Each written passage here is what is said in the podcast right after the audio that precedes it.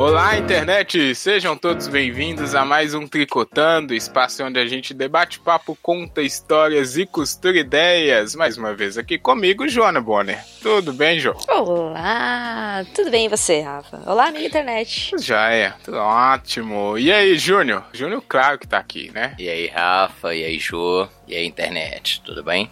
Oi, Júnior. Tudo bom. E hoje, um convidado excelente, especial, é, que vai brilhantar o nosso tricô. Fernando, tudo jóia, Fernando? Olá, internet. Olá, Júnior. Olá, Rafael. Olá, Joana. É um prazer imenso estar aqui compartilhando com vocês esse tricô. Opa, que isso. Fica à vontade. Ah, prazer é todo nosso. É, e hoje no Tricotando aqui, eu esqueci, eu ia fazer um negócio de Vingador do Júnior Feitor. Oh, meu Deus. Agora já foi. Agora já foi. Não vou começar de novo esse tricotando, mas olha, sejam todos bem-vindos aí à tricotagem. E o Fernando, que é o convidado, amigo internet, está querendo, ansioso por informações. Quem é esse ser que habita a sala do tricô aqui com a gente? Diz aí, Fernando, de onde você vem? Então, pessoal, eu sou. Meu nome é Fernando Arazão, eu sou host de um podcast chamado Fora do Meio. Se tem algum LGBT ouvindo, não se ofenda, eu juro que esse nome não é ofensivo, ele tem toda uma história por trás. e, como eu já falei, é um podcast voltado para o público LGBT. Muitas pessoas chegam para mim e dizem: ah, mas por que esse nome tão ofensivo? Porque na comunidade LGBT, uma pessoa fora do meio é uma pessoa que se esconde, né? Uma pessoa que não fala para ninguém que ela é LGBT e tem aquela coisa meio de sempre ficar nos cantos se escondendo. Mas na verdade o propósito do Fora do Meio é justamente conversar com as pessoas que não são inseridas no meio LGBT e contar um pouquinho como é a vida do lado de cá nesse fim do arco-íris. Olha, muito Boa. bom, muito bom. Recomendamos com toda certeza. Inclusive, o primeiro episódio já mostra que veio, que é excelente. É por isso que o Fernando Pois tá é, é, é um, um, dos pilotos, assim, que eu comecei a gravar despretensiosamente, eu não tinha a menor noção do que ia se tornar. E é um, um filho que me traz muitas felicidades. Incluindo estar participando de um podcast de como de vocês, então. Só alegrias. Que, ah, que bonito. Que Fica à vontade, viu? Pode colocar o pé no sofá, abrir. eu quero abrir a geladeira, tá liberado? Liberado. Não tem mais. É isso que importa tem muita coisa na é. geladeira. Ah, tem que repor Não, pega minha né? ah, ah. Eu tô indo embora, gente. Tchau, foi um prazer. Não tem bebida, né? ah, muito bem, muito bem, todos apresentados. Hoje, amigo internet já viu aí, vamos dar uma de Vingadores, porque o Júnior é o feitor. Agora sim, encaixou, viu? Quem não quem não tá ligado, essa é uma piada agora interna, né, do Tricotando. Quem não tá ligado, por que, que o Júnior é o Júnior Feitor, Joana? Você pode explicar aí pra mim internet? Eu poderia explicar se me lembrasse, mas como você pegou uma Nossa pessoa que tem uma memória muito ruim. Como você não lembra? É porque ele tem a voz do trovão hoje. Isso. A voz do trovão, é lógico. Feitor. Enfim, já é. Ah, do Rafa Mas eu lembro do Rafa Nelson. Não é um vingador. Eu tentei fazer a piada duas vezes, vocês conseguiram estragar. Na verdade, a gente reverteu a piada. ah, enfim, é... avante Vingadores, bora.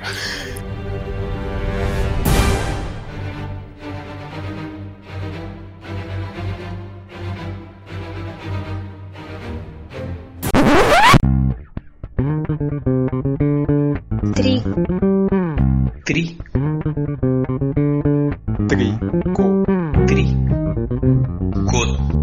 Co. Dando. Tri. Dando. Co. Co. Co. Co. Dando. Dando. Dando. Tricotando.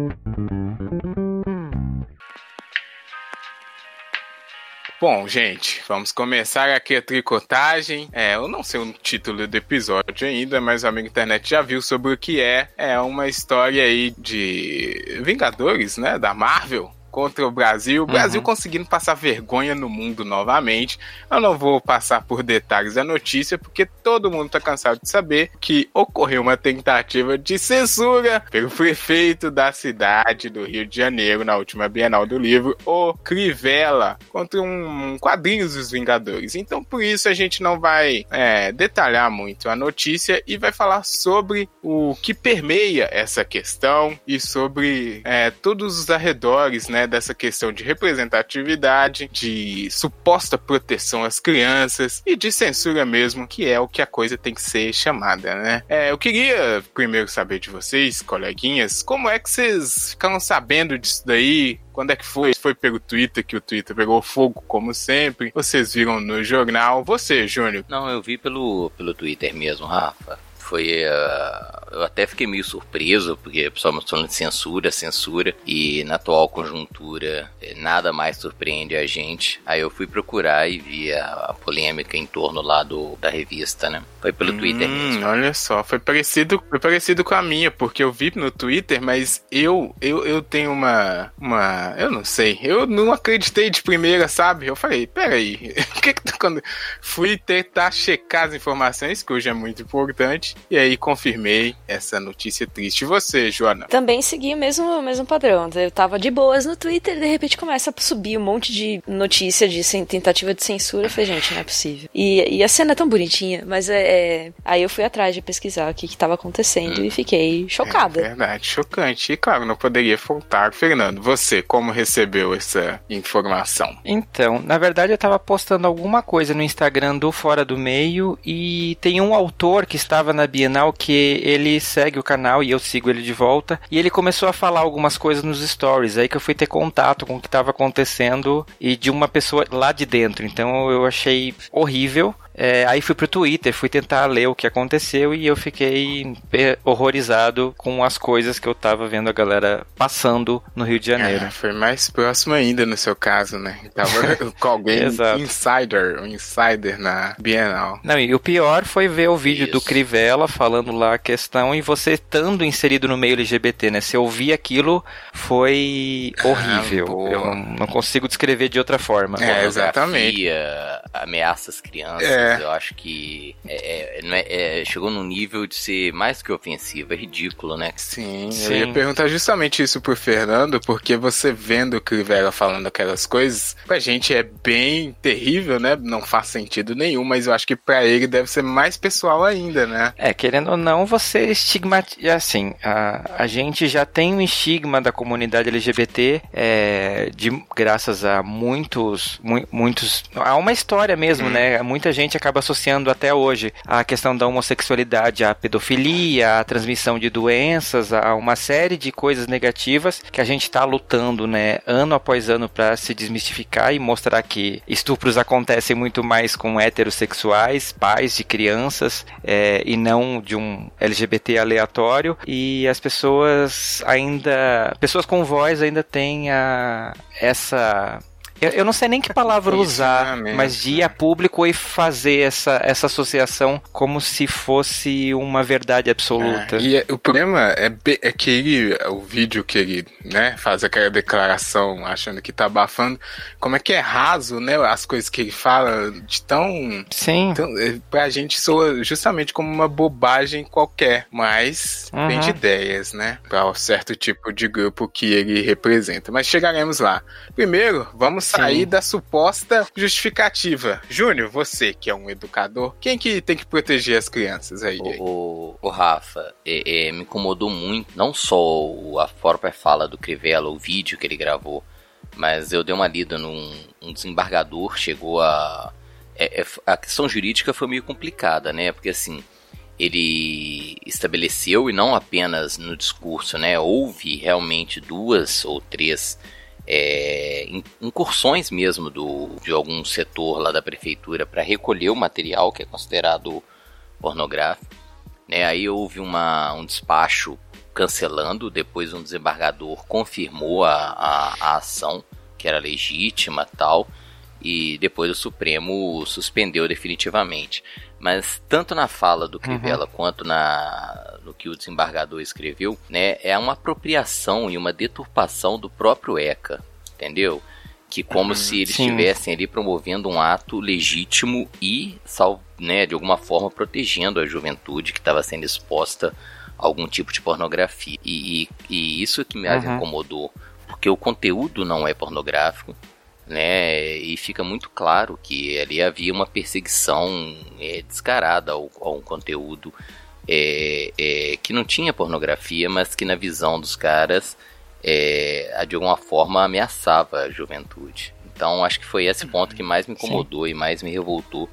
É usar um, um, um instrumento que historicamente é espetacular, né, que é, que é o Estatuto da Criança do Adolescente, para promover um ato de, de preconceito e de ódio. É, e uma coisa que a maioria das pessoas não sabe é que essa revista dos Vingadores que causou toda essa polêmica, ela é uma revista que foi lançada em 2010. Nem Ela é não é recente. Exatamente. Então esse foi o, que- o que mais assim eu fiquei espantado quando eu fui pesquisar. É, Criou-se todo um circo por uma coisa que está há quase 10 anos no mercado. Sim, é, não. Claramente o, o Crivella não fazia ideia do que era o que ele tava, né, é, falando. Sim. Eu tenho, eu tenho aqui comigo uma teoria, porque o, o título do, da HQ Sim, é, é. Cruzada das Crianças. Porque se fala, fala dos jovens vingadores. E eu acho que É. a galera é muito burra. então levou esse título. E assim, o relacionamento deles, desde o começo, sempre foi super saudável e positivo. Uhum. Diferente de vários outros relacionamentos tóxicos que a gente vê por aí em outras HQs. É, e ninguém E eu, questiona. eu vou até além, cara. Eu acho assim, é, é, primeiro ele, ele entende que HQ é, é- é exclusivamente é, pro público infantil. Né, mostra-nos conhecimento da própria mídia, não sabe nem do que Sim. que ele tá falando. Uhum, exatamente. Aí soma-se Uhum. a isso, Cruzada É, das Ele Crianças. leu criança. Que é uma tradução, né? Vale lembrar isso. Sim, exatamente, do Sim. título original. E, e é justamente isso que eu queria é, que a gente estacionasse aqui um pouco, porque esse negócio de querer proteger as crianças não é de hoje e é usado de, justamente de forma muito rasa para alguns absurdos que a gente está tendo que ver nos últimos tempos. Por isso que eu perguntei o Júnior, porque tem uma necessidade, ou seja, a sociedade, né, tem uma necessidade de proteger as gerações futuras. E aí nessa divergência que a gente está vendo, né, esse negócio de timinho de cá e timinho de lá, cada um acha que tem que proteger as crianças de do que é o inimigo, né, de certa forma. Então, o Júnior, você, o que que você pode me dizer assim desse negócio de proteger as crianças como sociedade? Tem um, tem o ECA, claro, exato, mas tem alguma coisa histórica que aconteceu pra, pra gente ter, não, a gente tem que tomar O- o- conta do que as crianças veem, Cara, sabe? Alguma coisa assim. Historicamente, até a própria noção é, de infância ou juventude é uma coisa extremamente recente, né, cara? Eu não vou nem recuar a Idade Média ou falar de Revolução Ah, Industrial. não, nem tinha infância, Não, né? não tinha infância. Eu vou falar dos, sei lá, dos meus avós, cara. Né, minha avó Uhum. casou aos 13, né? Meu avô, meus pais entraram no mercado de trabalho na, na infância, né? Com, sei lá, 12 anos. Então, acho que esse conceito de infância é um conceito muito recente e muito positivo a gente ter essa, essa visão de que nós temos é, é, seres humanos em formação e que necessitam realmente de algum tipo de proteção. Não no sentido de negar a informação, é, mas eu acho válido você entender que enquanto jovem ou criança, é, eles têm que receber algum tipo de, de cuidado. Eu acho fundamental, eu jamais vou negar a validade da, do ECA ou de qualquer mecanismo, é, como conselhos tutelares ou toda legislação que envolve a, infância e juventude. Ao contrário, eu só acho que não pode ser uma maneira rasa e aparelhada né, de você é, usar o conceito de proteção à juventude para é, é, defender um ponto de vista, entende? Eu acho, assim, eu acho que nós avançamos muito nessa noção de juventude, Uhum. de proteção à juventude, que é um, e eu acho que isso deve ser cada vez mais atentado, entendeu? Cuidado, eu acho que é fundamental, mas não da maneira que as pessoas interpretam, né, visando estritamente lá seu interesse político. E é aqui que a gente pode chegar na nossa primeira encruzilhada, Que é essa questão do pessoal ficar com medo de, ah, não, né, estão mostrando coisa errada pro meu filho e acabar justamente o que você disse, né, manipulando a experiência de vida da pessoa. E aqui entra também a questão de representatividade, né? Porque senão, se você manipular a visão da, da criança, ela não vai entender o que, que é o mundo, né? O, acho que o Fernando pode falar muito bem disso, de você ver que não é só, não colocar uma viseira, né? É, é a famosa metáfora da viseira. Se você só deixa a pessoa ver uma coisa, ela vai achar que as outras coisas não existem, ou pior, que são Sim. deturpações mesmo, né? Não, e o que mais me dá preguiça desse discurso de, ah, porque se o meu filho ver dois heróis se beijando, ele vai virar gay. Gente, eu cresci vendo novela da Globo com altos beijões. E eu continuo pois querendo é. beijar meninos, assim, aquilo e não me influenciou de forma alguma beijar meninas. Eu Fiz isso algumas vezes, claro, mas assim, não foi por causa das novelas. Uhum, pois é, cara. Quando eu dei meu primeiro beijo, eu nunca tinha visto dois caras se beijando na televisão e isso não foi relevante para nada. Então, qualquer pessoa que vem com esse discurso, eu digo, fio, você acha que existiria gay no mundo se a questão fosse o que você vê na televisão, o que você lê? Porque toda a sociedade é construída por um modelo heteronormativo, seja na televisão, nas novelas, principalmente nos anos 90, que é onde a maioria de nós era criança ou adolescente. Então, esse discursinho não cola, gente. Já deu. Inventem uma coisa nova. E, e parte do pressuposto, que eu acho assim, extremamente triste, imaginar que tudo bem, cara, criança ainda tá em formação, mas ele não é idiota, né, cara? A gente não pode uhum. é, partir do pressuposto de que a criança não sabe discernir nada ou que o jovem é, é uma esponja que vai absorver qualquer coisa e vai introjetar e sair replicando o que ele assiste, né? Eu acho que é extremamente limitador Sim. e até ofensivo você imaginar, pô, que um cara, o jovem vai fazer o que ele o que ele assistir, é... ele vai é. repetir, pô, né? Ele sabe o que acontece. Uhum. Ele tem informação pra caramba. Sim. Né? Muito mais do que nós tivemos. Não, é tá? é subestimar a inteligência, né? E, uhum. pô, eu, eu, jovem, me sentiria, me sentiria extremamente ofendida. E sobre proteger as crianças, especialmente no Rio, eu não acho Com que certeza. esse é o tipo de proteção que eles precisam. É, pois é. Não é? Inclusive, eu adorei o movimento depois que botaram a foto dos dois Vingadores se beijando lá onde a escola tava precária, onde Isso. tinha buraco na rua, porque, né? É essa, Já é que essa pra chamar atenção, vamos chamar atenção atenção pro que precisa. Exatamente, porque, caraca, e isso aí que vocês falaram é um negócio muito. É, você realmente subestimar muito o jovem. E outra coisa, hoje, né, tanto de informação que tem, a pessoa achar que, não, né, se eles veem isso aqui, putz, vai acabar com a infância, vai é, tirar a pureza. É uma coisa muito, sei lá, né, é uma... Ingênua, pra não dizer estúpida, né? É, estúpida porque se for, se fosse, por exemplo, um homem e uma Taria... mulher se beijando, Normal, nessa né? mesma imagem. Tudo normal. Tudo normal, exatamente. Mas Tudo então, eu, eu acho assim, eu acho muito comum, vamos supor, uma, um adolescente ou uma, sei lá, ver aquela imagem, pode ficar curioso. Eu acho super normal ficar curioso, porque nós, seres humanos, somos seres curiosos. Mas vamos supor assim, é, algum de vocês, vocês já tiveram pais que fizeram, olha, você tem que comer tal coisa. Aí você foi lá, comeu tal coisa e não gostou. Você nunca mais quis comer aquilo. Uhum num exemplo, uma, uma, sabe? Todo pai vem lá, ah, olha essa fruta que eu comprei para você e você acha horrível. Eu entendo que é a mesma coisa, você pode ficar curioso sobre uma coisa, você pode experimentar uma coisa, mas não necessariamente você vai continuar fazendo se não tiver dentro da sua natureza. Exatamente. Então, sim. essa coisa de vai virar, até porque assim, ninguém vira gay, né, gente? Vamos, esse conceito já deveria ter sido acabado, porque sinceramente acho que se fosse uma questão de virar gay, nenhum gay é, ia virar, a, né? Exato, porque... porque... é muito difícil, não é fácil ser, ser é. gay no mundo, porque você contraria muita gente que você ama. Não existiria gay, não existiria lésbica, não existiria trans, porque é, é, é muito sofrimento infelizmente, viver. Eu acho que é Exato. fundamental, entendeu? Eu acho que essa que é a discussão que às vezes a gente está muito tempo é, é acreditar que a pessoa, por influências externas quaisquer, vai virar gay, entendeu?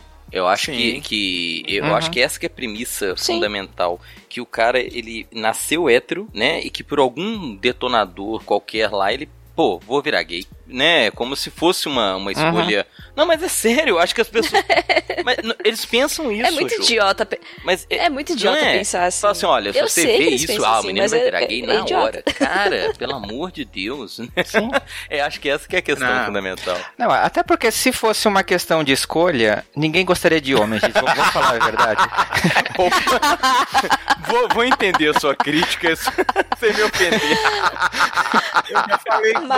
Eu Maravilhoso. gente, oh meu Deus. Tá mais do que certo, Fernando. Não me senti viu? ofendido, mas entendi o comentário. Ah, tem, tem que ser. Cara, mas a gente ri aqui e, claro. e é tão. A gente parece tão, tão atrasado, Absurdo, né? Tão idiota, tão. Nossa. Mas tem muita gente que é assim. É importante a gente falar e é por isso que a gente tá fazendo esse episódio porque o pessoal ele quer, e aí é uma coisa que a gente pode comentar aqui, é, criar essa realidade, né, deturpar tudo que existe, que é uma realidade construída, e com mecanismos uhum. e medidas como essas de censura, negação de coisas, é, fake news, né, eles vão tentando... E desinformação. Isso, eles vão tentando moldar o negócio de um jeito que vai ficar bonitinho para eles, né? e a gente não pode deixar que Sim. isso aconteça. E, sabe, Oi, e uma fala. coisa assim, vou ser honesto, é, apesar de não duvidar da limitação intelectual dessas pessoas, é, eu vejo como estratégia, entendeu? Porque eles têm um público que eles querem agradar diretamente. E medidas como essa não são para é, é, é, criar ou desenvolver é, assim, uma, um novo público para eles ou uma, um novo grupo de eleitores, mas é para atingir exatamente a base eleitoral desses caras. Crivella, uhum. é, o próprio Bolsonaro, eles estão hoje tentando consolidar uma, uma base eleitoral extremamente conservadora e atrasada, que, porque eles já perderam muita gente que percebeu a furada que eles entraram, entendeu? Então eles têm que fortalecer onde eles têm realmente. Sim. Então eu vejo mais como uma estratégia que uma ação. É lógico, eles querem criar polêmica, eles querem é, é, estabelecer algum tipo de censura, para ele seria ideal. Mas eu vejo como uma estratégia política para consolidação dentro de um grupo uhum. que eles já, já dominam. Entende? Sim, eu concordo muito com esse pensamento. Eu fico, uhum. eu fico impressionado que eu já falei isso em outros programas. Eu jamais esperaria que 30, sei lá, mais de 30 ou por volta de 30% dos brasileiros concordassem com esse tipo de discurso. Mas fica muito claro que concorda e eles estão exatamente se consolidando dentro desse grupo. Medidas como essa têm um público uhum. específico, entende? Sim, e é igual a Jana falou, tanto de, de coisa, né? Tanto de tragédias e outras situações que precisam de atenção e cuidado. E aí o cara vem e escolhe esse tipo de coisa para ir lá comprar briga, né? Que é um negócio que se for olhar objetivamente, não faz sentido nenhum. Bom, pra gente, né? Sim. Mas pra ele faz todo sentido, porque ano que vem é eleição, né? Sim. Eu acho que o Crivella vai tentar ser reeleito, não tem isso lá no Rio? Eu acho então que ele, já ele tá, tá querendo. Tá no segundo ele já tá no já, segundo não? mandato? Ah, sei lá, quer manter chapa. É tudo político esse, esse pessoal, né? E aí. Não, e o pior nem é. Eu, eu acho que nem é ele. Quer dizer, é que é tanto aspecto ruim nisso daí que é até complicado de falar isso. Mas é que é, ele estabeleceu como normal um isso, ato de isso. censura. Isso é Boa, inadmissível. A gente tá vendo muita coisa acontecendo nesse sentido. E ele foi um dos que tentou já usar o aparelhamento, né? O pegar prefeitura para fazer uma ação mais perigosa. Tem gente falando, tem gente atacando, mas ele foi de uma forma que, sei lá, eu achei assim, putz, o cara usou a prefeitura pra ir lá pegar um negócio que não tem nada a ver, entendeu? Claro que depois o Júnior uhum. falou, né? Teve, a gente pode até falar, né? O STF entrou no meio, porque pô, tem pouco trabalho lá também, mas teve que vir falar. E, e felizmente, né? Até, eu achei, até gostei das notas do, do pessoal lá, dos magistrados. Mas o Crivella foi falando: não, vou usar a prefeitura aqui para acabar com essa pornografia, segundo ele, pra fazer propaganda pro povo da igreja. Aí eu falei, putz, uhum. sacanagem isso daqui, né, cara? É, então, e o que me preocupa muito nesse caso é que é a mesma igreja que estava preocupadíssima com a criminalização da LGBTfobia porque ah, acharam que nós íamos invadir todas as igrejas e é, prender todo mundo, sendo que a própria criminalização, para quem está ouvindo e tiver mais vontade de conhecer, tem um episódio do Fora do Meio que eu entrevistei o Paulo Iotti, que foi o autor das é, ações, não é ação que fala, das representações julgadas pelo STF, e lá ele explica tudo detalhadamente numa linguagem muito clara de o que que essa criminalização afeta ou não afeta as pessoas né, comuns, as igrejas e assim, ninguém vai sair prendendo o religioso por falar que ser gay é pecado segundo a Bíblia. Só que esse tipo de atitude, ele se difere porque ele entra na questão da censura e discurso de ódio. E isso é crime. Uhum. É muito Sim. importante deixar muito claro esse tipo de coisa. Essas pessoas elas estão resguardadas é, da lei por conta da, da prática religiosa, só que assim, tem uma diferença muito grande entre ser prática religiosa e discurso de ódio. E essa galera tá é, pisando numa linha muito tênue. E depois vão o que? Usar isso para dizer, olha só como as pessoas lá, os viados fizeram uma lei para poder ficar atacando a gente. Mas, cara, olha o que você tá falando e representando para as pessoas. Não, caraca, esse pessoal, eu, eu tenho uma repulsa com essas coisas. Não, eu tava pensando aqui que o, um dos grandes problemas, e é uma coisa que a gente vem avisando desde as eleições, é que é, esse tipo de discurso de ódio está sendo normalizado. Porque as autoridades estão fazendo uhum. esse discurso de ódio. Então o pessoal que tá aqui, assim, no, no povo, olha e fala: ah, se ele Exato. fala, eu posso. Exato. Não, e, o Crivella, ele só fez isso isso porque hoje ele tem um presidente que fala que tá ok, entendeu? Ele não ia comprar essa. Ele é, ele é prefeito Exatamente. desde antes do Bolsonaro. Qual que é? Borsalino ser, ser presidente. Eu verifiquei. O Borsalino. Cara, o Crivella, ele assumiu a prefeitura é uma única vez, é 2017 mesmo. Então ele tá no primeiro mandato, né?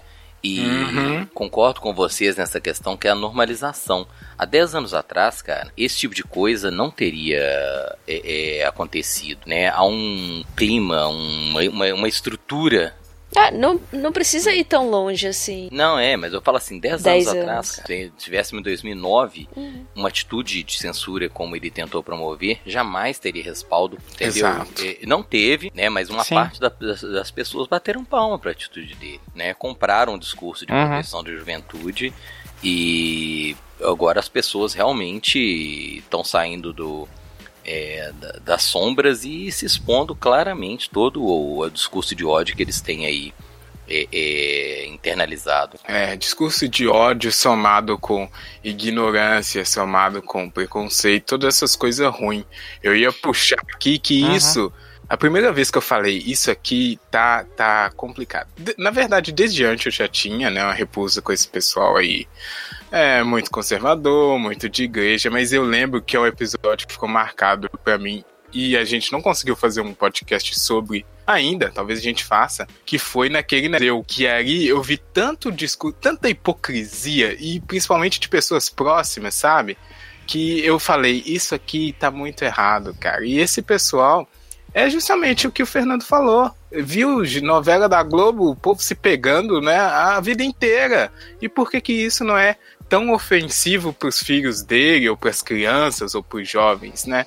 É uma coisa que é muito deturpada e, uhum. enfim, tem o um pessoal que faz de estratégia, igual o Júnior bem disse, mas tem um pessoal que acredita, né? Eles não conseguem assimilar as coisas, não conseguem pensar racionalmente. E aí eu falo com certeza que a igreja tem muita parte nisso, de cegar as pessoas. Desculpa aí o pessoal que é mais, né, ligado à igreja, mas Sim. isso aí, cara, faz mal para a sociedade. Você não pode querer deturpar as coisas como elas são. Posso complementar uma parte dessa questão é, religiosa, porque é, como você falou, o primeiro episódio eu falo da, da minha eu cresci numa igreja evangélica e eu falo um pouquinho sobre as questões que isso trouxe para mim e até um dos motivos de eu, de eu querer criar o podcast é falar mesmo dessa questão de como a religião acaba interferindo e deixando a gente mal com essa questão da, da homossexualidade. E eu pretendo ainda gravar um episódio falando sobre religião porque hoje eu tenho plena consciência de que uma coisa não anula a outra. Existem igrejas que são abertas a essa interpretação da Bíblia que o, eles colocaram a questão da homossexualidade no Velho Testamento, como apedrejar criancinhas, como não cortar a barba, como tantas coisas que a gente faz hoje que Levítico considera pecado. É. E botar as duas coisas se abraçando, porque a religião ela não é um problema. É, ouvintes, a gente nunca falou que religião é um problema. As pessoas precisam de religião. Religião é uma coisa tão importante para o ser humano que a gente tem desde que o mundo é mundo. As pessoas elas precisam acreditar em algo né, acima algo além dessa vida. E às vezes as pessoas LGBTs têm um problema com religião porque a gente é excluído desse, desse meio. A gente não pode entrar, a gente está sempre sendo vinculado àquele lugar de ranger de dentes, como falou o Ariel num episódio sobre suicídio do Fora do Meio, porque a gente sempre jogar de lado com essa questão religião, então a gente, a maioria dos LGBTs tem uma questão com religião que é muito mal resolvida e a gente fica muito lados opostos e não precisa ser assim. Eu não sei se você conhece, Fernando, o Murilo do canal é, Muro Pequeno. Já ouvi falar. Ele trata muito disso, de porque ele é bastante religioso, uhum. ele é católico e ele fala muito da, da relação dele com a igreja e dele com a religião. É bem interessante o canal Sim. dele. Não, e é muito bom que as pessoas entendam isso, que a, as pessoas ficam falando, ah, porque gays querem acabar com a família, querem acabar com a religião, querem acabar com todo mundo. Na verdade, não. A gente quer acabar com umas roupas cafonas, talvez, de vez em quando. Mas assim, a gente só quer ter o mesmo direito que todas as outras pessoas têm de, tipo, ir para uma igreja num domingo à noite, ouvir umas coisas que fazem bem pra gente, também como faz para você, para qualquer pessoa que tenha uma relação próxima com religião. Porque religião é importante, a gente dá um calorzinho no coração. A gente também quer isso. Não, e, e acabar com, com a família é, é nada a ver, porque muitas vezes o, o, o gay, quando se. assume. Oh, Deus, quando sai do armário. Se assume.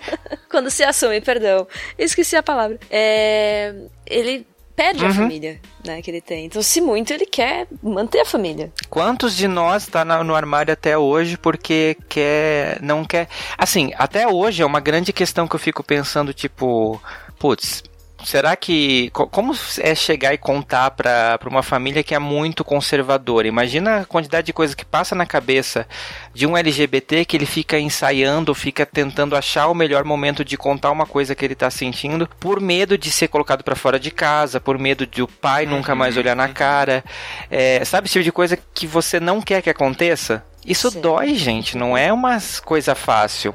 E, e, eu sempre falo que quando a gente sai do armário, tem todo um processo na cabeça da gente que quando a gente chega e fala, a gente já passou por tanta dor sozinho que a gente está já preparado que seja o que a Cher quiser e é isso. e, super, e super vulnerável, né? E a gente sai do armário todo uhum. dia. Você sai do armário no trabalho, você vai na padaria, você às vezes precisa sair do armário. Toda vez tem que né? ficar Vai numa reunião de amigos, você tem que sair do armário uhum. de novo Ô, e, por aí vai. É, é, só uma coisa que eu queria. Oi. Não, não, cara. Eu te cortei tá... 30 vezes eu tava já. tentando. É porque eu queria só retomar uma coisa que o Fernando falou. É porque eu, eu tava criando um. Eu tava criando um preconceito muito grande sobre determinadas determin, é, designações religiosas. E hoje eu vejo que não tem isso, sacou? É, não é a designação que, que A ou B apesar de que a gente percebe claramente que algumas têm uma, um, um discurso muito mais carregado. Mas qualquer designação uhum. é, que a pessoa sentir bem, ela tem que ter um, uma acolhida, entende? E hoje eu vejo, cara, é só a gente buscar informação, né, no meio evangélico, católico, espírita, que seja, né, as pessoas é, é, conseguem encontrar é, uma acolhida para ela, né, cara, independente da, da, da orientação uhum. que, ela, que ela tenha sexualmente falando. Porque criou-se uma, uma, uma falsa dicotomia, uma falsa contradição entre a pessoa se assumir de alguma maneira e ter religião. Uma coisa não impede a outra. Como se mesmo disse, é fundamental. Uhum. Algumas, eu, eu sou um cara religioso, entendeu? tenho toda uma vivência dentro é, de militância de esquerda, mas nunca abri mão disso. E não preciso abrir, cara. né? Eu acho que é a mesma Sim. coisa. Eu acho que a pessoa se sente bem dentro do meio religioso, ela tem que ser, ser respeitada, independente do, do, que, do que ela seja. E criou-se hoje uma, uma uhum. situação que você tem que escolher, e na verdade não é, não é necessário. Exato. É, e avançando aqui, muito bem colocado por Sim. vocês.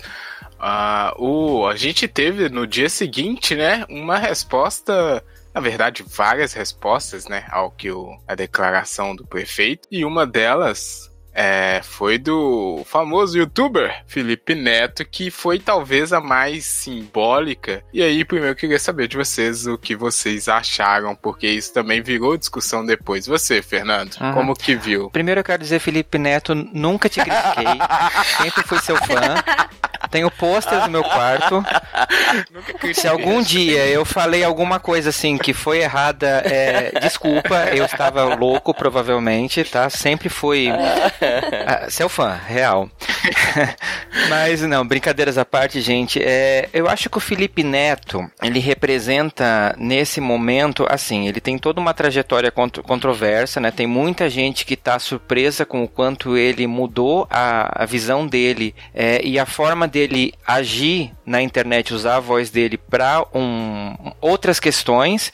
É, e eu acho isso admirável, tá? Tem muita gente que poderia estar tá fazendo isso, muitas cantoras bissexuais quando Opa. convém, que, né, quando lançam um clipe, elas sabem falar sobre a causa, quando é para se posicionar, tipo, ai, gente, voto é secreto. Eita. É... Olha o shade, olha o shade. Shade, eu imagina. Jamais. Beijo, Anitta. É, e assim, é, quando a pessoa tem a oportunidade de usar a voz dela para tomar uma atitude como ele tomou, e assim, eu vou recomendar para você ouvinte, se você quer ouvir o que aconteceu lá na Bienal de uma voz de dentro, eu recomendo você ouvir o episódio do Biscoito Podcast, o dia que o Felipe Neto salvou a Bienal. Ele, uma das participantes desse podcast, que é a Tati Leite, ela estava lá porque ela tem um canal que se chama Livro em Pauta. Então ela estava lá, ela viu tudo e ela teve esse contato direto com o Felipe Neto e assim, eu sabia o que ele tinha feito pela imprensa, ouvindo ela falando da conversa direta com ele, de como as coisas foram acontecendo, me fez admirar muito mais esse cara. Uhum. Então, é, é, foi muito além do de simplesmente, ah, compra aí 10 mil livros, sabe? É, ele teve uma postura de, de responsabilidade social, eu acho, até com não só com o público LGBT. Eu acho que além dele não ter essa necessidade de fazer isso pela causa, porque eu não sei, né? A gente nunca coloca a mão no fogo por ninguém, mas ele não está inserido no meio é, LGBT declaradamente. Mas assim, é, é, a maior prova de que você não precisa ser gay para ser anti-homofobia, que você não precisa ser negro para ser contra racismo. As pessoas têm que entender a questão de empatia. Isso. E eu acho que isso ele mostrou de uma forma magistral. E, magistral, e, Fernando, exatamente. Você. Não, eu só queria Oi. dizer assim. Que não, é, peguei aqui. É, não só o discurso, a voz e a imagem dele, mas ele também investiu, né, cara? E pôs dinheiro como você, Sim. né? Uhum. É, a questão do dinheiro, eu ainda acho que assim, ele já falou tanta uhum. merda na internet claro. que eu acho que foi um, é, é uma Isso. campanha de marketing, que claro. não, não houve uma parte de marketing, ele vai ter um retorno disso financeiro, provavelmente financeiro também, porque é. a comunidade LGBT é pink, pink honey, né, gente? Uhum. A gente também gosta é. de gastar o nosso dinheirinho e assim, a gente vai provavelmente comprar uns livros dele. Mas e a, a, ainda assim, eu acho que assim, você gasta um dinheiro, mas você é, é um dinheiro que está sendo bem gasto porque você não está é, fazendo nada que vá te dar um retorno financeiro, mas você está botando a sua marca do lado certo da, da coisa, então você vai ser lembrado.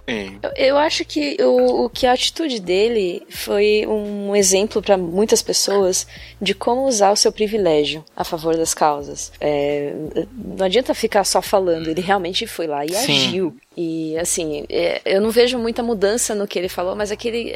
A gente está num, num, momento tão louco que quando as pessoas falam o óbvio, já é um negócio assim, meu Deus do céu, que pessoa uhum. sensata. Uhum. É, tá acontecendo isso mesmo. Eu sempre fui um cara crítico dele, sabe? Eu achei sempre que ele teve posturas muito equivocadas ou até questionáveis, mas nesse caso específico, eu acho que ele agiu de Sim. maneira espetacular, meritória e eu acho que ele não fez só um discurso pela, pela questão LGBT Eu acho que ele fez um discurso pela questão da democracia. Né? Eu acho que Uhum. vai além Isso. ainda, porque Sim, sim. a gente estava vivendo uma questão claramente de censura e felizmente alguém de público, né, de uma figura pública se posicionou veementemente contra e tomou atitude, como a Jo falou, né? Eu acho que foi Uhum. muito válida a Uhum. questão dele. É, muito bem dito por vocês, eu concordo com tudo e acrescento ainda que é, o Felipe Neto é um exemplo de, de cons- desconstrução, né? Que a pessoa vai indo. Todo mundo foi buscar lá aqueles vídeos antigos, e todo mundo não, né? Quem quis. Foi buscar vídeo antigo, né? Foi, ah, não, mas isso é puro marketing e tal. Uhum. Mas, cara, a gente tá aqui, eu não vou negar que antes também, quando eu era jovem, fazia coisa errada, fazia coisa que hoje eu não aprovaria Claro. de jeito nenhum. E quando Gente, uma vocês- pessoa. Ah, pode falar. Se vocês forem buscar tweets meus antigos quando o Twitter entrou, você vai ver que eu falava umas coisas muito homofóbicas Isso. porque eu não era assumido e eu não me aceitava na época. Olha aí. tá Isso me vendo? torna menos militante nesse momento? Não é isso que eu acho, alguma. exatamente esse ponto. Não é porque a pessoa é, teve essas questões no passado que ela não pode fazer algo em pró da democracia mesmo, como o Júnior bem Sim. disse. O, o Rafa, E a gente não pode desvalidar ele por conta dessa questão. hoje, Eu valorizo muito, e mesmo que. Não, só claro. completar, Júnior, mesmo que seja que ele vai ter, né, o retorno, né? o retorno disso em imagem e marketing, cara, é o que você falou, tá usando pro bem. A gente citou. Uhum. Melhor, a gente fez um episódio é, alguns dias aí, alguns meses, na verdade, que a gente falou sobre a escola com algumas das ações. É a mesma coisa. Aí vem, eu sou publicitário, né? Eu vejo muito isso. Vem o cara, ah, mas propaganda. Não pode, a gente não pode ignorar as propagandas são coisas do bem. Propagar é uma ação. E propagar informação Uhum. não, não vai desvalorizar a informação que está sendo propagada, entendeu? Então tem muita gente que. Ah, tem dinheiro no meio, é propaganda, eu desisto. Não pode fazer isso, não pode desvalorizar essa questão. Não, Fala, Ju. que outra questão assim que eu vejo muito hoje, na verdade é uma coisa muito antiga, né? Porque a gente se se divide muito quem tem uma pauta progressista de qualquer matiz, assim, é, se acusa, se degladia, se enfraquece e abre espaço para que outras pautas conservadoras ou até absurdas se, se estabeleçam. Né? Hoje, hoje eu tenho uma defesa Uhum. muito clara Uhum. né? Eu que nunca fui petista, hoje abraço várias pautas que o PT é, apresenta, porque eu acho que a gente tem que ter uma, uma visão é, é, coesa e uma frente ampla de qualquer. Todo mundo que fala o óbvio, como a Jo falou, hoje em dia acaba sendo destacado. Hoje, cara, nós temos que é, ter uma visão mais de coesão, sabe? É, a gente não rejeitar quem tá de alguma maneira. Mesmo que ele tenha seus interesses políticos, interesses pessoais, interesse econômico, né? É uma atitude que eu acho que só veio agregar e no momento foi fundamental. Que ele... Sim, muito poderoso. Parabéns aí, Felipe Neto. Nunca criticamos. É, Jamais. É, faz esse coro. Inclusive, eu vou fazer uma tatuagem, love Felipe Neto. Eita, calma. Também não é assim. Não. Não, tô brincando, gente. Eu não sou a Lady Gaga pra tatuar cada pessoa que faz coisas boas. Olha aí. Ó, outro, outra coisa que talvez é, entra nessa mesma questão que eu queria abordar aqui, aí talvez o Júnior vai brigar comigo. Coloquei na pauta aí a reportagem do Fantástico, não sei se vocês viram, que foi Uhum. no último dia da Bienal. E assim, Globo, né? Mas eu achei muito boa a reportagem. Não sei qual é a da Globo, porque, né, temos essas todas essas questões aí por baixo dos panos, mas É, eu não muito- entendi a reportagem na mesma semana que eles é, censuraram um beijo lésbico na novela das seis. Eu fiquei meio. Ih, aí, Oi? tá vendo? De que lado você tá, querida?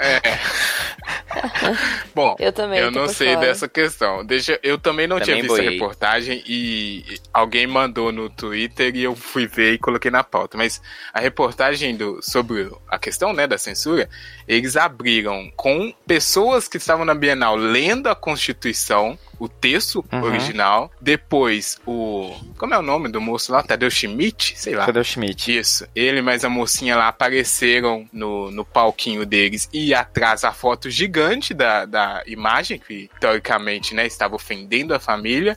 E eles abriram uhum. falando: é, a censura, como é que é? abaixo a censura, ou seja, a censura foi derrotada. Algo assim, bem categórico. Sim. E, e, eu fiquei realmente surpreso, sabe? Não sei vocês. Mas aí o Fernando já trouxe aqui uma questão que eu não sabia.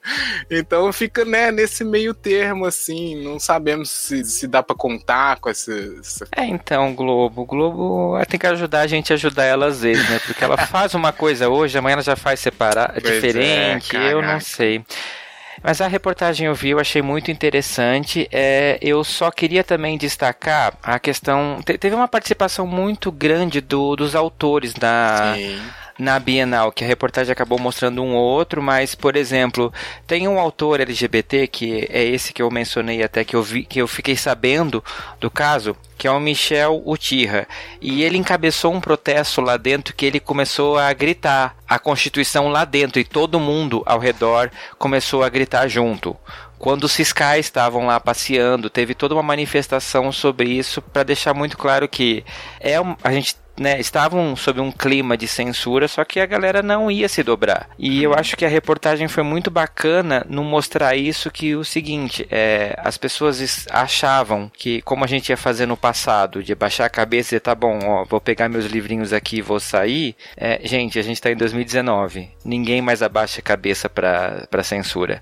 A LGBT mudou, é, lutou muito para chegar onde a gente está hoje, para as pessoas, né, as autoridades acharem que só porque vocês vão falar mais grosso a gente vai botar o rabinho nas pernas e sair. Exato. Não, a gente vai lutar. Exatamente. E aí eu acho que a gente pode chegar aqui no último ponto da pauta, que é justamente isso. Teve o Felipe Neto, teve a Globo aí meio dúbia, mas tem uma questão que é nessas situações assim, é, não pode ser mais isentão, né, Júnior? Tem que, tem que tomar partido do lado certo, esperamos. E é por isso, já vou começar aqui, inclusive puxando o meu arremate. O arremate, Fernando, é o, a nossa consideração final aqui, né, sobre o assunto. Vocês vão falar da parte jurídica? Ai, pode falar, desculpa. Não, não, é porque eu não tenho muita conhecimento.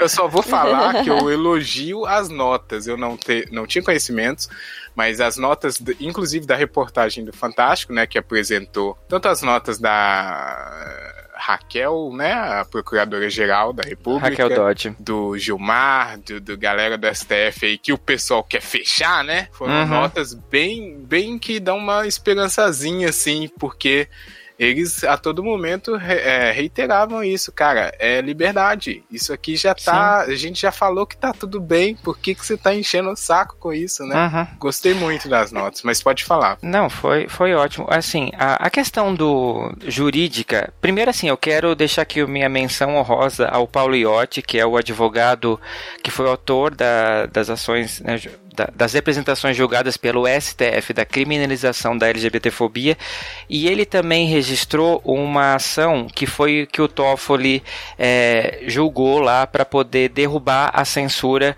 porque não sei se quem acompanhou, mas houve uma a Bienal entrou com uma ação para poder um mandato de segurança para poder vender os livros, foi concedido, aí um ilustríssimo presidente do TJ do Rio, o senhor Cláudio de Melo Tavares, disse que realmente a prefeitura estava estava certa em proteger as crianças e anulou a, a, a ação da Bienal. Hum. Esse mesmo juiz ele já falou o seguinte uma vez. Eu vou ler para vocês uma, uma fala dele, aí vocês me dizem o que, que vocês acham.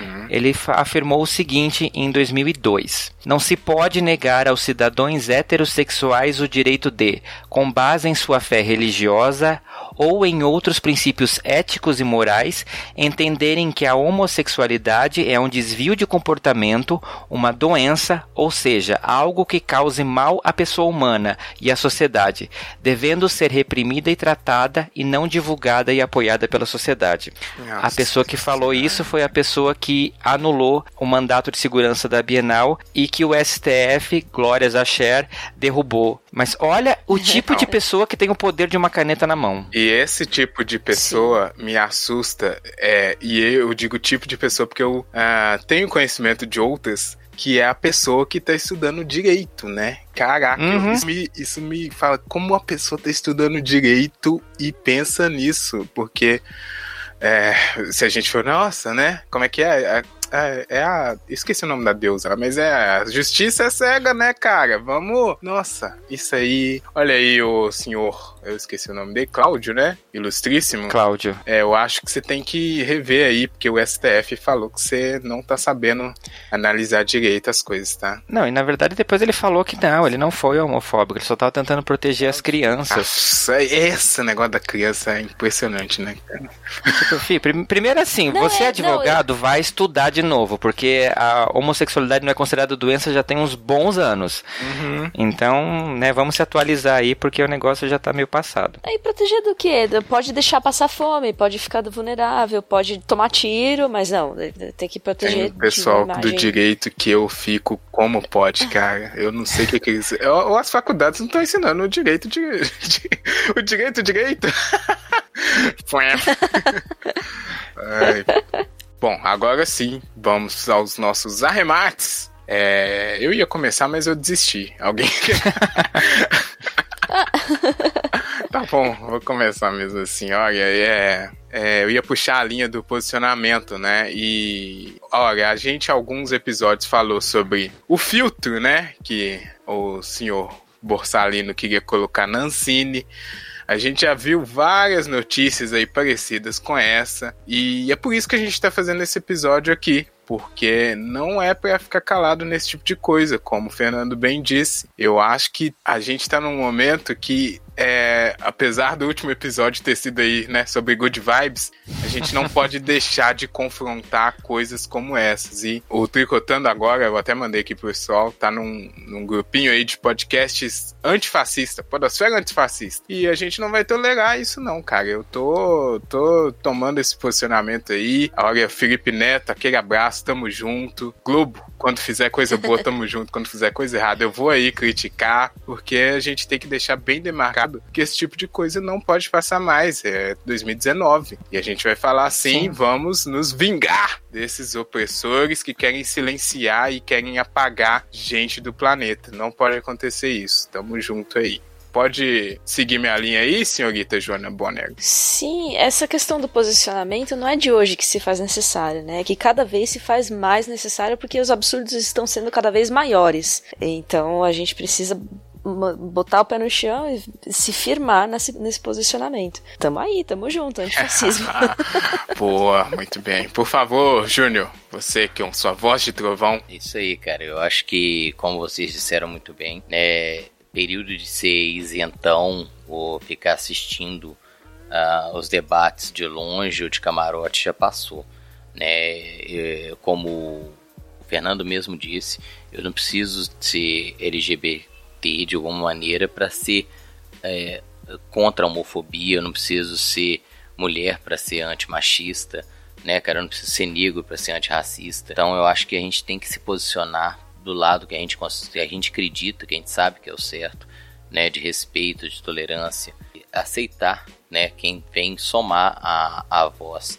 Eu dizia que é muito muita rejeição de alguns personagens, de algumas pessoas que às vezes a gente acaba excluindo por uma trajetória que a pessoa tenha desenvolvido alguma vez, mas eu acho que o momento agora é de integração, a gente tem que se fortalecer né? Ano que vem já tem eleição, daqui a pouco tempo já tem eleição de novo e estamos sofrendo ataques de todas as formas, de todas as, as direções e se a gente não se abraçar e se fortalecer, a gente vai perder como um todo. Então acho que o momento é de posicionamento sim, é de uhum. fortalecer as vozes, abraçar quem tá. Tudo bem, cara, ninguém é inocente, ninguém tá isento, ninguém tá. Ou melhor, ninguém tá é, é, se sacrificando às vezes sem um interesse. Pô, mas é, é somar, né? Eu acho que a gente precisa somar agora para enfrentar o que está vindo aí.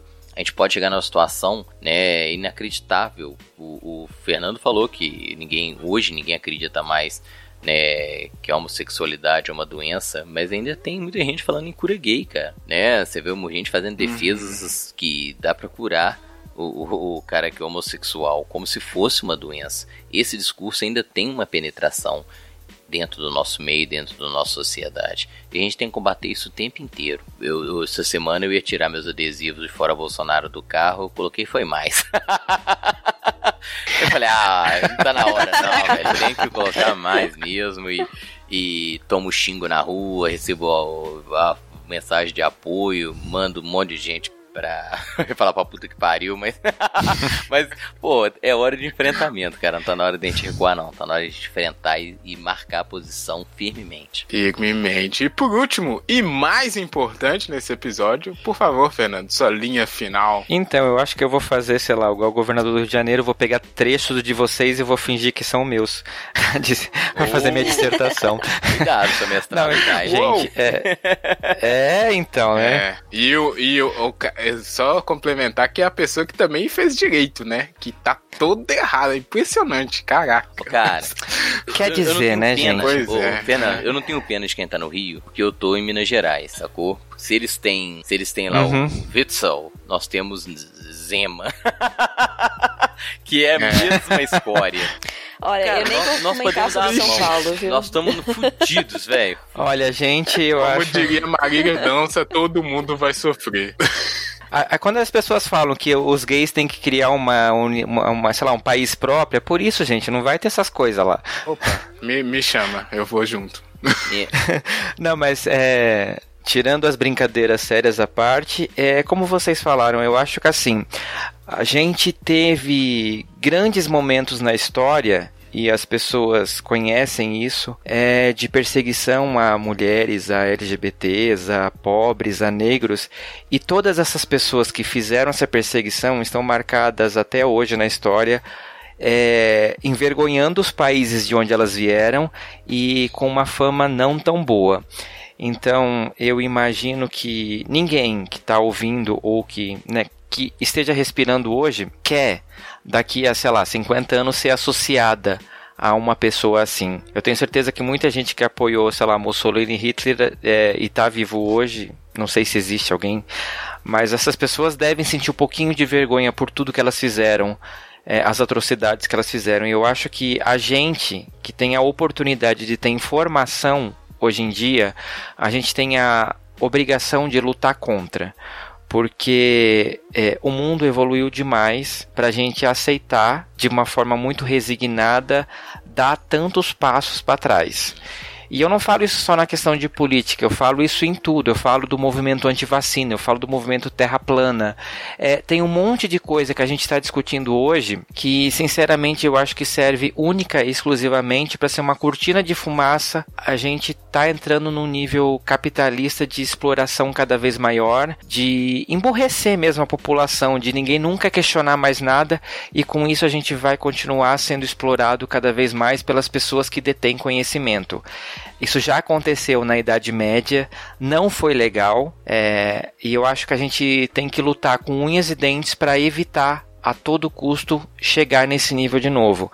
Graças a, a, aos deuses, a Sherry e tudo mais, a gente tem hoje tantas formas de, de se é, informar, tem podcasts, tem YouTube, tem livros, tem tanta coisa que as pessoas querem censurar, que não querem que seja conhecida, porque hoje em dia a informação ela não pode ser parada com a facilidade que ela foi no passado. Então, qualquer pessoa Qualquer pessoa, você não precisa ser rico, você não precisa ser branco, você não precisa ser um homem cis tá no lugar de privilégio para lutar contra isso. Todo mundo tem a obrigação de dar as mãos, de tá, de e lutar para todo mundo estar no mesmo nível e evitar que qualquer ser humano seja subjugado, independente do que seja, de cor, de gênero, de orientação sexual, de qualquer coisa. A gente tem que dar as mãos cada vez mais para derrubar essas pessoas e para elas nunca mais chegarem a cargos de liderança. Exatamente. Excelente. Muito bem. É isso aí, amigo internet. Queremos saber sim da sua linha. E aí, tá alinhada com a nossa ou não? tá com dúvida, tá querendo questionar alguma coisa, manda pra gente. A gente vai ler e vai tricotar sobre no tricotandocast.gmail.com ou então marca aí arroba tricotandocast na sua rede social favorita que vai chegar pra gente, a gente vai falar aqui.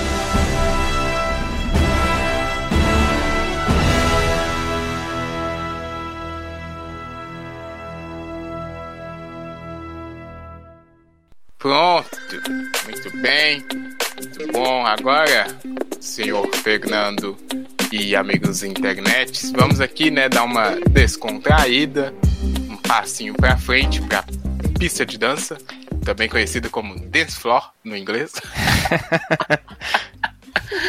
Ai, pra dançar um pouco, né? Escutar uma coisinha legal, uma coisinha pra ficar pistola, não sei. Porque agora é a hora da playlist do Tricotando, onde a gente indica músicas e memórias musicais de todos os nossos episódios. Aí são mais de 300 músicas. Eita, Talvez não. já? Eu tô chutando errado, não sei. Não sei. Tô chutando aqui, pode ser. Enfim, é, tem músicas de todos os estilos. Acho que é 248, hein? Olha que Decisão. específico, você olhou?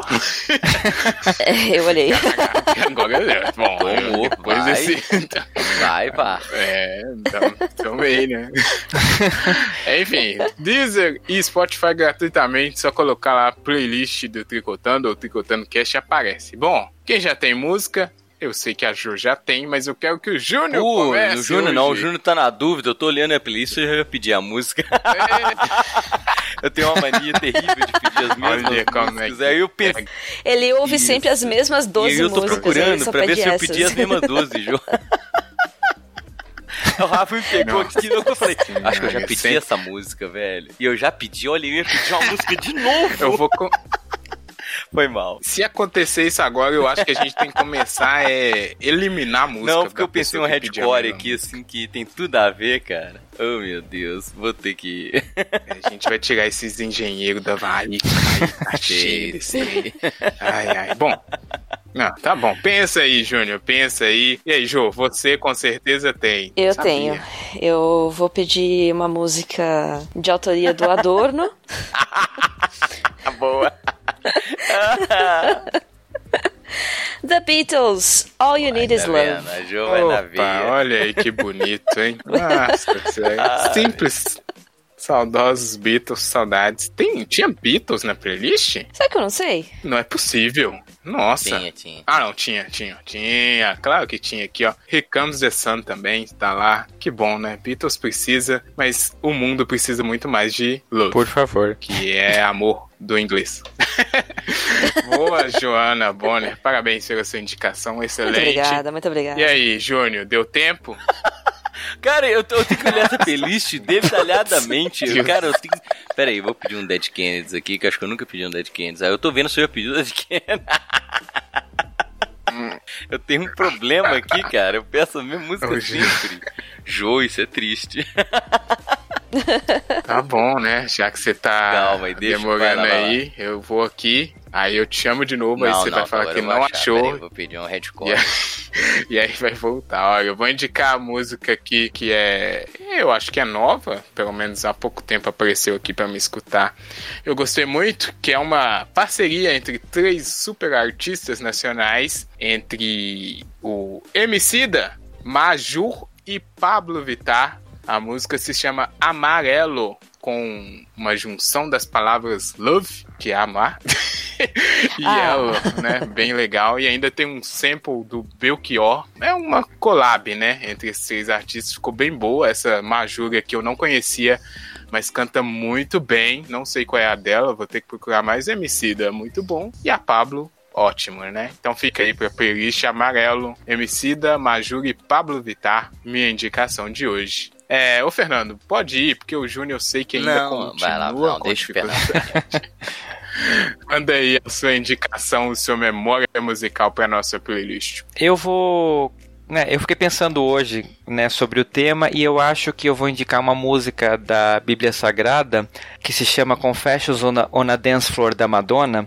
É a faixa 3, que tem tudo a ver com o tema que eu acho que é o recado que a gente tem que dar para essas galera conservadora, que é Sorry, da Madonna. Então fica a minha indicação. Eu adoro essa música. Esse CD da Madonna é muito bom. Saudades quando a Madonna fazia essas músicas aí, viu? Eu- Enfim, minha, minha, minha consideração aqui que não vale de nada. Essa música é muito boa. E ela, inclusive, fala em vários idiomas, né? Sim. E espanhol, e sei lá. Ela fala sorry em várias Uhum. línguas para você aprender o perdão, que é importante. Da Bíblia da Madonna, que foi bem citado. Parabéns, Fernando, pela sua É, indicação. gente, eu sou viado, não é à toa, né? Olha aí. Não sei, não, acho que não tinha Madonna também na playlist. Tinha Vogue, que eu, fui, que eu fui pesquisar. Ah, tinha. Boa. Eu fui pesquisar pra ver se já não tinha indicação e eu, lá tem, tem Vogue. Ah, você, um convidado que fez alguém, fez Não, que cara, alguém que tá. deveria ter feito. Eu não né? peço mais. Você vê que eu ia pedir uma música. Falei, nó, já tem. Pesquisei, falei, já tem a música. Aí eu ia pedir outro, falei, ih, já tem também. Tem que Cara, ouvir mais a playlist, cara. Tamo dando de música nova aí. Você tá com as 10 músicas, igual a Jo falou. Ô Rafa, é que eu ia pedir uma música do Dead Kennedys, aí eu fiquei na dúvida se já tinha pedido, então eu vou pedir uma que eu sei que não tem, que é Police Truck. Police Truck, olha aí. Dead Kennedys, que também já foi um tema aí Exato. de um tricotando. É, é, né? Que foi tão. que tava relacionado, né? Porque tá tudo nesse campo do mal que estamos vivendo aí. Muito Fato. bom. É, Police Truck, na verdade não. Dead Kennedys, Madonna, Beatles e Emicida com collabs. Olha, bem diversa hoje a playlist, que é o que a gente quer. Espero que o amigo internet também se encontre aí no Deezer, no Spotify. Aliás, obrigado por E aí, fazer no, no Deezer também, gente, que é uma coisa que eu sofro demais. As pessoas fazem playlist só pro Spotify. Olha aí, fica essa, fica essa crítica aí, ó. As pessoas esquecem do Exato, Deezer, gente. A gente O também é, é- A gente não tem dinheiro pra assinar Spotify. É, não, tá certo. O Deezer, inclusive, a gente sempre lembra aqui porque o Deezer aceitou o Tricotando muito antes do Spotify. Então, aí. aquele menção rosa pro Deezer sempre será lembrado aqui nas nossas linhas. E tem gente que, né, tá no Deezer porque ele tem um negócio de graça aí também numa operadora, não é isso? É isso. Enfim, Deezer, paga a gente. Exatamente. tudo bem. Ó, Ô, Fernando, cara, muito obrigado por ter participado do Tricô. Espero que você tenha gostado. Contribuiu muito com seu conhecimento, vivência e experiência. E as portas estão abertas. Então, gente, chegar. eu que agradeço imensamente o convite de vocês. Eu tava lembrando hoje, faz uns dois anos que eu não faço um tricô, então foi muito bom matar a saudade com você, Rafael, com o Júnior, com a Joana. É, muito lisonjeado pelo convite e eu, por favor, me chamem mais vezes porque foi ótimo. Gostei demais. E aí, agora que você conhece o caminho, só vir. Agora, gente, casa já. Eu, eu sempre brinco lá no Fora do Meio que os convidados eles assinam um, um contrato comigo que a alma deles me pertence, então eu posso evocá-los a qualquer momento. Deixa aí de novo pro amigo internet é, conhecer o seu projeto, inclusive quem não é do meio, né? Olha aí a sacadinha. Por favor, gente, esse projeto é feito pra você que é totalmente fora do meio. Não precisa ser discreto, não precisa nada, tá? O importante é estar tá lá. Mas é isso, quem quiser conhecer um pouco mais o Fora do Meio, ele é um podcast que trata sobre questões LGBTs. é, geralmente com o olhar de pessoas né, inseridos na comunidade LGBT, mas de uma forma ah, muito clara para que qualquer pessoa, estando inserido ou não na comunidade, possa aprender, porque eu acredito que quando você tem conhecimento, você gera empatia e isso ajuda a tornar o mundo hum, melhor. Né, o famoso ninguém solta a mão de ninguém. E você pode achar os nossos episódios no nosso site, que é www.foradomeio.com.br, no seu agregador de podcast favorito, ou nas redes sociais como Fora do Meio Podcast, que é Instagram e Facebook, ou Fora do Meio Pod no Twitter. Então pode mandar mensagem lá, fala o que achou da participação aqui e vem conhecer o Fora do Meio. Opa, muito bom. Não sei se vai muita gente lá, porque a gente nem tem ouvintes. Mas enfim, fica. Podcast Fora do Meio, já assinei aqui no meu feed. Espero que a minha internet faça o mesmo. Pronto, agora sim, depois de muita confusão aqui no final. Tchau, internet. Tchau. Tchau, gente. Tchau, internet. Tchau, gente. Obrigado. Muito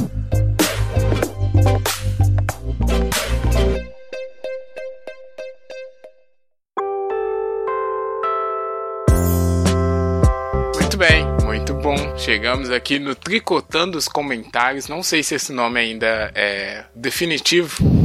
Que é, né? O nome Nada é definitivo nessa tá- vida. Nada é definitivo. Muito bem, nada é definitivo. Nada é definitivo. Deixa eu passar aqui um recadinho, dois recadinhos. O primeiro deles é, gente, tricotandocast.com.br. Agora não existe mais o tricotandocast.com só. Então, se o seu é, navegador estiver acostumado a já entrar naquele endereço antigo, vai dar erro. Coloca lá o BR agora para encontrar fácil. O nosso site já foi. A transferência já foi finalizada. Tinha gente que tava com dificuldade aí, né? Então, é só passar aí, viu, Júnior? Divulga aí, Jô também. Divulgandocast.com.br. Meu atalho também. Muito bem, parabéns. a segunda dica é um outro site que a gente agora eu citei no programa, mas a gente também está fazendo parte aí, que é podosferaantifascista.com.br. É, o nome já explica muito bem, né? E lá também tem vários outros podcasts com essa proposta, então fica a indicação aí para amigo internet conhecer. Recheado de podcasts muito bons. Sim, sim, a gente tá lá também, embora a gente não seja muito bom. Ai, meu Deus. Nossa senhora, eu te falo. podosferaantifascista.com.br Que, Júnior? que foi? Nada, nada. É o mesmo comentário de sempre. E a mesma É. crítica de sempre. É. Né, Jô? Ih, Olha aí as tretas. Enfim, olha, amigo internet, temos dois comentários aqui sobre o nosso último episódio, que foi o Good Vibes. Simples assim, com a participação da maravilhinda Domênica Mendes. E a gente vai ler aqui. Se você não escutou o episódio, é, pode escutar o comentário depois, porque você vai ficar curioso e vai querer escutar o episódio. Ou pode fazer o inverso. A escolha é de vocês. Eu vou ler primeiro aqui comentário do nosso amigo Léo, que é o nosso melhor ouvinte, único, mas é o melhor. vou ler aqui, ó. É um comentário um pouquinho longo, mas é, a gente vai avaliar aqui o tricô. Ele colocou o seguinte: Não sei se tem um movimento novo de good vibes aí, mas desde que eu me conheço por gente, energia positiva, entre aspas, é usada para dizer que não devemos nos enfiar num ciclo negativo, já que ele é destrutivo. Aqui em São Paulo, tem até um programa de rádio que só mostra boas notícias. Importante isso, né? Ele continua. Para mim, vocês falaram no episódio inteiro do Tilelê, apresentado pelo Júnior. Tilelê, entre aspas, também. Seria ótimo. Claro que energia positiva é boa, só o tilelê que é difícil de entender. Quem está curtindo a vida, esquece de postar no Instagram. Quem está feliz com o que tem ao redor, não para a vida para postar que está feliz no Facebook. O tilelê não está feliz. Ele é bolacheiro porque ele precisa disso. Ele está doente. Biscoiteiro, achei- biscoiteiro, É. Eu ia falar isso. A pessoa quer inventar bolacha onde não tem. É. Não, não existe bolacha. Não, existe Esse é bolacha, mas negócio. é que o termo é biscoiteiro. Verdade. Então, é porque não existe bolacha, existe biscoito. O Léo tá tentando. Nossa. Mas eu concordo, eu acho que é, gente feliz não enche o saco. e aqui, É, é verdade. Ele tá fazendo a distinção do tilelê que você não, trouxe, né, Júnior? dia eu fiquei meio inibido, porque a Domênica veio falando de cultura da paz, e eu ia soltar um jargão velho que é muito linguagem violenta, que eu infelizmente ainda desenvolvo, que quem é feliz demais é retardado. Mas eu fiquei com vergonha. Meu Deus, Mas é sério, cara, ninguém é feliz o tempo inteiro. que errado, Desculpa, Júnior. mas felicidade demais é retardo mental. Não tem outra coisa, velho. Ninguém é feliz o tempo inteiro. Então eu me segurei no hoje, mas hoje eu tô relaxado, a Domênica não tá aqui. Você pode me julgar. Olha aí, ó. A gente. A gente faz o Júnior ser pior Minha do que ele é, é- Júnior. Aí, aí a, gente põe, a gente põe aquele disclaimer aqui, Rafa, que a opinião dele não, essa é representa do a opinião do Júnior. cast. Ah, é. O Júnior é, é, é A foda. opinião desse membro da equipe não representa a opinião do Tem podcast. tem que falar rapidão, tem que falar rapidão. Tá bom. Mas, cara, É, eu concordo muito tá com ele, cara. É, sabe, a pessoa que demonstra felicidade demais tem problema. É verdade, né? E tem uma necessidade. E ele continua aqui, ó. Aquelas pessoas fofoqueiras e pra quem tudo é ruim são pessoas que a gente tem que se afastar. Já convivi com essas pessoas que tudo é negativo e competem pra dizer que a vida delas é pior do que a sua o tempo todo. E o que aprendi com gente assim é que você precisa maltratar essas pessoas. Elas querem isso. Demorei muito tempo pra aceitar que tem quem precisa ser tratado assim, já que isto é contra a minha educação. Se você tratar como igual, ela vai pisar em você. é um estilo de gente que também precisa de ajuda. Mas não é você quem vai dar. Você é o inimigo delas e não sabe. Trate-as como elas tratam, elas se tratam para os outros. Inferiorize. Sério, é duro, mas é real. Olha, é, isso eu conheço eu não sei Não, se eu conheço algumas pessoas se- assim, mas eu não consigo tratar tratar mal ou inferiorizar. Eu Eu acho que você não não... precisa ir até ela, né, cara? Você não É. precisa entrar na vibração, na sintonia da É, pessoa. não sei. Eu me afasto, acho mais. É, porque teoricamente a pessoa que faz isso, ela tá querendo que você faça assim, né? Não, não é bem assim, né? É, É, ele quer um sentimento que você meio que compadeça com ele. Então o Léo tá dizendo que você tem que fazer o contrário, mas eu não sei se eu também.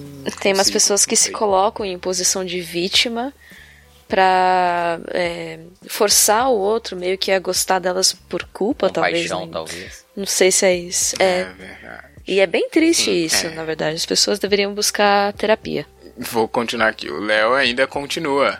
Eu aprendi com Krishna algo com algo como que aquele que age renunciando aos frutos de suas ações está de fato situado em mim. É mim, no caso, ele se destacou aqui entre aspas, é Deus, que podemos traduzir dentre várias formas como a felicidade suprema. As sementes que a gente planta não germinam quando a gente quer. É muito provável que os frutos daquilo não nos pertencem. Você não pode criar expectativas, porque, como eu aprendi com os brasileiros, ela é a mãe da merda. Você não pode atrelar a sua felicidade a ninguém ou a algo. A felicidade é de você consigo mesmo. As tais energias, energias negativas nos enredam num ciclo negativo. Elas nos escravizam e ambientes ne- negativos criam um ciclo negativo de raiva, ódio e ansiedade. Melhor se afastar de fofocas, intrigas e discursos do tipo: a vida é boa, a maior parte das pessoas são honestas. Eu defendo as good vibes, elas nos fazem só bem. Aliás, a melhor música dos Beach Boys deve ser mesmo Good Vibrations. Um abraço. Ah, ele tinha que terminar com música, né? Fica É, indicação, ele é né? especialista É, em ótimo. música, né, gente? É. Profissional do audiovisual. Ah, não sei se foi indicação não, hein? Será que foi? Não sei. Não, ele falou É que é a melhor mais. música, não falou que é uma Tem que- indicação. né? O É, pode falou ouvir que é se quiser. indicação. Sim. Exatamente. Olha, eu gostei aqui no final que ele colocou um pouco da experiência dele, de como ele vê essa questão. É, e eu, eu, eu gostei, porque ele vê da forma que eu acho que também faz sentido, né? Não ser muito tilelê. né? Ser Eu só mais tenho uma, coisa ressalva. mais- Uma ressalva aqui quando ele fala, você não pode criar expectativas. O problema é que as expectativas muitas vezes se criam sozinhas. Verdade. Mas aí você tem que se centrar e falar, olha, não é bem assim. Mas elas, elas se instalam. Às vezes é inevitável. E, e meu problema com o É, não, é. é que ele ignora, Ah. porque ele tá feliz o tempo inteiro e ele acha que todo mundo tem que estar feliz junto com ele e que é uma obrigação da felicidade, entendeu? É, e as pessoas sentem de maneira diferente, a pessoa tá infeliz, tá triste e tem que ser respeitada. Esse que é meu problema. Sim. Sim, é não. Esse tilelê aí a gente deixou bem claro que ele é mais nocivo do que é, positivo, né? No, nesse caso. Não sei, essa questão da expectativa aí, eu fiquei na dúvida com o que a Jo falou. a Jo. Bom, muito obrigado, Léo. Eu espero que o seu, a sua linha aí também tenha colocado mais linhas no amigo internet que escutou o episódio, né? Muito bem acrescentado. É, agora vamos para o segundo comentário aqui. Tivemos um outro comentário do nosso amigo Rodrigo O. É porque tá escrito assim no, no, no- no Twitter aqui. Não sei o sobrenome dele, deve ser Ortiz. Oswaldo. Ortiz. Chutei, chutei. Rodrigo A Ortiz. Ju vai a- ler com a, pra gente com essa bela voz, né? Agora que eu já os desgastei a minha. Júnior não lê nada, hein, Júnior? Tô Você aqui tá com com. a minha voz trovão pronta. É, preguiçoso. Ah, A voz da Ju. A Feitor. voz da Ju é voz de quê? Tem que, tem que ter Feitor. uma designação pra voz da Ju. Uma voz macia, uma voz de veludo. voz macia, voz de aeroporto. Não é? O pessoal lá do É, Otaminas o Taminas fala que eu tenho a voz de, aeroporto. voz de comissário de bordo. Isso. Pode ser, voz de comissário de Atenção, bordo. Só que aí senhores você não vai passageiros, ser uma com- vingadora. É, tinha que ser uma vingadora.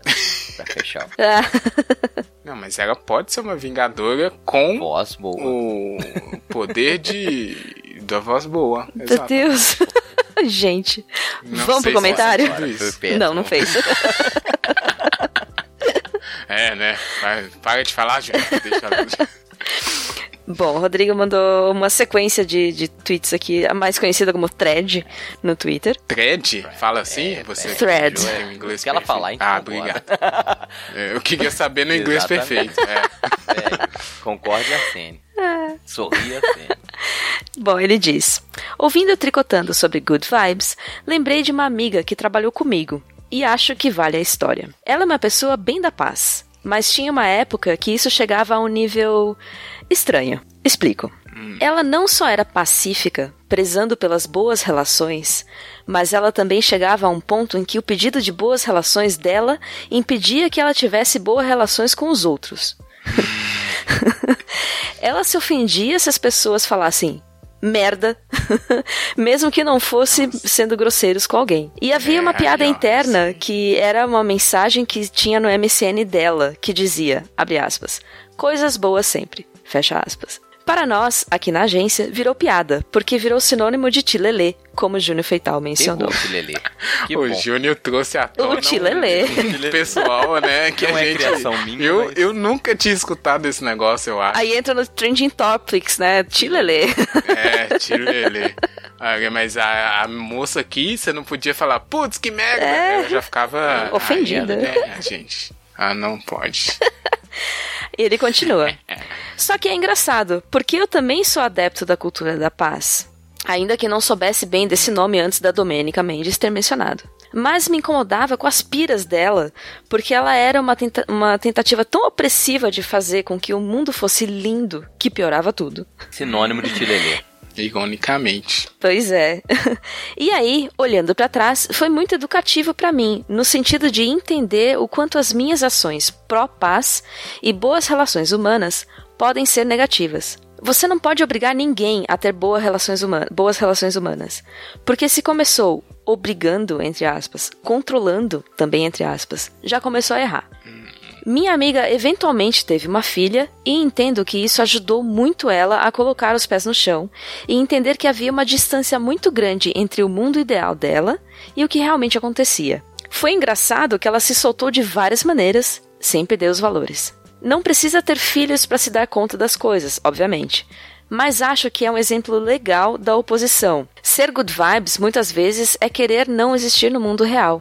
E é possível ser pacífico e ter boas relações humanas, sem ficar bitolado e esquisito e inacessível. Muito bem. Exatamente É. isso, né? Equilíbrio, tá né? falando. E ainda, acho que dá pra conceitualizar aqui o good vibes, que é na prática uma bad vibes controlado ou disfarçado, ou que ninguém sabe que é bad. Boa. Ou seja, ele tem tanto desespero pra que tudo fique bem que espera o pior de tudo e vê como antídoto esse co- controle estranho. Excelente. Olha, vamos fazer uma pausa aqui. Excelente isso aqui que ele falou, porque faz todo sentido pra mim. É um bad vibes controlado, o good vibes. Sim. Porque não, o cara tem que criar uma realidade alternativa pra poder é, lidar com as pessoas. Não, e ele fica policiando, né, todas as atitudes É, e falas das cara. pessoas e, e dele mesmo. Eu, quando eu li a primeira vez, eu tive que ler duas vezes, que eu falei assim, peraí. Era tanto bad, good, bad, good, que eu falei, concordo. Não, cara, mas é, é- é- Não, eu concordo muito com o Rodrigo, cara, porque a pessoa cria uma realidade alternativa onde tudo é perfeito. É aí que eu coloco no mesmo balaio, É. assim, tilelê, coach, empreendedor, sabe, que cria uma realidade fora da, da realidade e desrespeita às vezes as pessoas que elas têm sofrimento, têm uma visão de que não é exatamente a dela, entendeu? Não, exatamente. Muito bem, Rodrigo, muito bem. Ele ainda não terminou. E não, tem, e não é só isso. Enfim, ótimo podcast. Várias discussões maneiras. E eu ri de modo triste por séculos de gratiluz. ah, e outro pensamento final aqui. Acho que vale também pensar como a cultura de good vibes afetou a nossa política. Todo papo de, abre aspas, energia ruim, fecha aspas, ou também entre aspas, torcer contra, sendo usada como uma tentativa de silenciar qualquer crítica ao governo. Tinha gente realmente acreditando nisso. E claro que tinha gente que só queria arranjar uma desculpa pretensamente inquestionável para calar os outros, né? É. É. Exatamente. Olha, brilhou aqui na FUD. Eu não sei falar. Nossa, O Rodrigo. que que o Rafa é pior que eu. Ah, fala aí então. Tá. Você. ah, é, né? Olha só como é que a gente não é. Mas, Mandou ó, bem, muito bem. é, Muito obrigado, na verdade, né, por fazer um, um fio no Twitter. é, compartilhando, tricotando, ele mandou muito bem. E aqui a gente pode fazer até um link com o episódio de hoje, porque esse negócio de querer criar realidade alternativa pro mundo, né? Você pode tentar através do Good Vibes, pode tentar através do silenciamento. discurso, É né? complicado, as pessoas não querem viver no mundo real, né, cara? Putz, é difícil, difícil daí. É Difícil difícil. daí, tá ok? Só um parênteses aqui sobre thread. A tradução que mais tem sido usada é fio, e que eu acho que tem tudo a ver com tricotando. Hum. Ah, Pronto. viu? Na verdade, a gente que inventou isso daí. Foi. Olha lá, né? Querendo tomar foi assim. Mentira, só que não. Mas o fio é uma boa linha que é o que a gente faz aqui. Então a gente pode considerar que todo tricotando é uma thread, um fio. Um Enfim, emaranhado. É tudo relacionado, né? A gente. É, viu? Um emaranhado, uma costura, uma.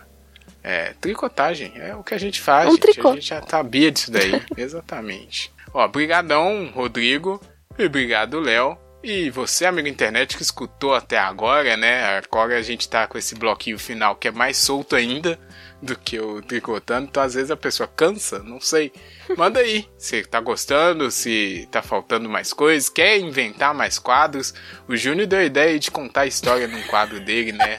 Não sei se eu, Oh, meu Deus. é, É. quer ter um quadro Causos agora, do Júnior. quer ter um- é, causos do Júnior. Quer ter um quadro separado. É muito, né? A pessoa é muito...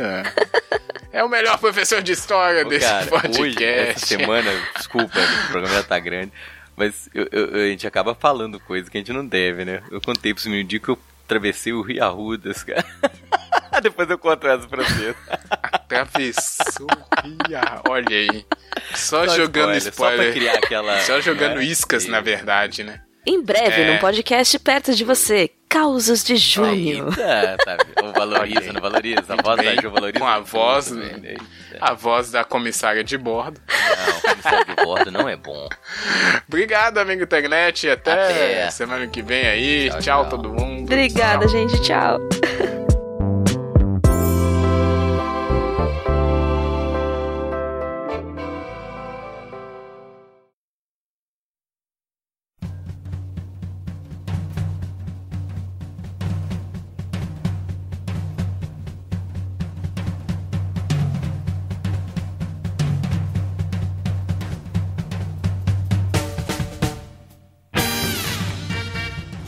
Que foi que houve, né, a verdade, uma tentativa de uma tentativa de censura na Bienal do Livro.